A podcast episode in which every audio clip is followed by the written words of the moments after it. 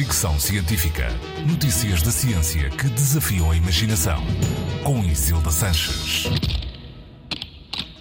O poder anti-inflamatório do café com leite não é nenhuma mesinha ancestral, é mesmo constatação científica.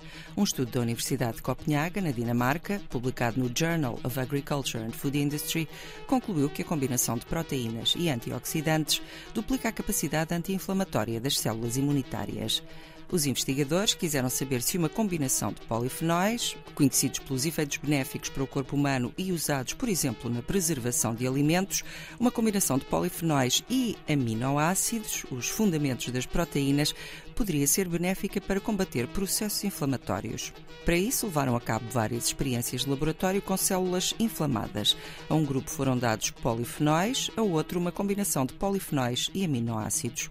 Os resultados mostraram que o combinado é duas vezes mais eficaz do que os polifenóis sozinhos, ou seja, duplica a capacidade de resposta das células imunitárias.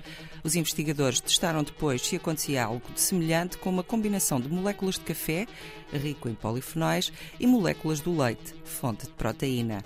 A resposta foi positiva. A reação entre os polifenóis e os aminoácidos ocorre também nas combinações de café com leite usadas e muito provavelmente acontece com outras combinações de alimentos, como um prato de carne com vegetais ou um batido, por exemplo.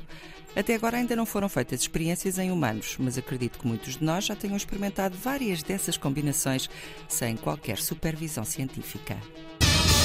Fricção científica.